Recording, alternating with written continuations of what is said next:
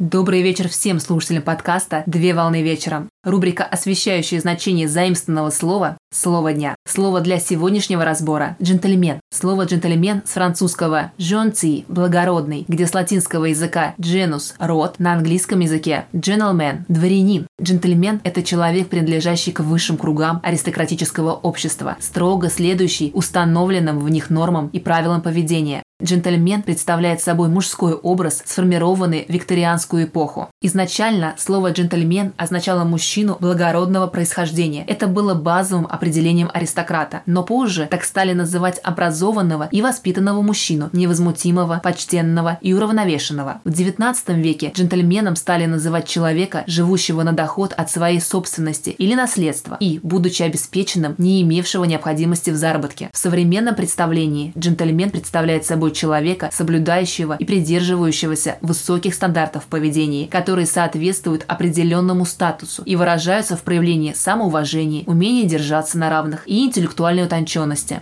Джентльмен отличается безупречными манерами, галантным поведением в отношении женщин и соблюдением правил этикета. На сегодня все. Доброго завершения дня. Совмещай приятное с полезным. Данный материал подготовлен на основании информации из открытых источников сети интернет с использованием интернет-словаря иностранных слов.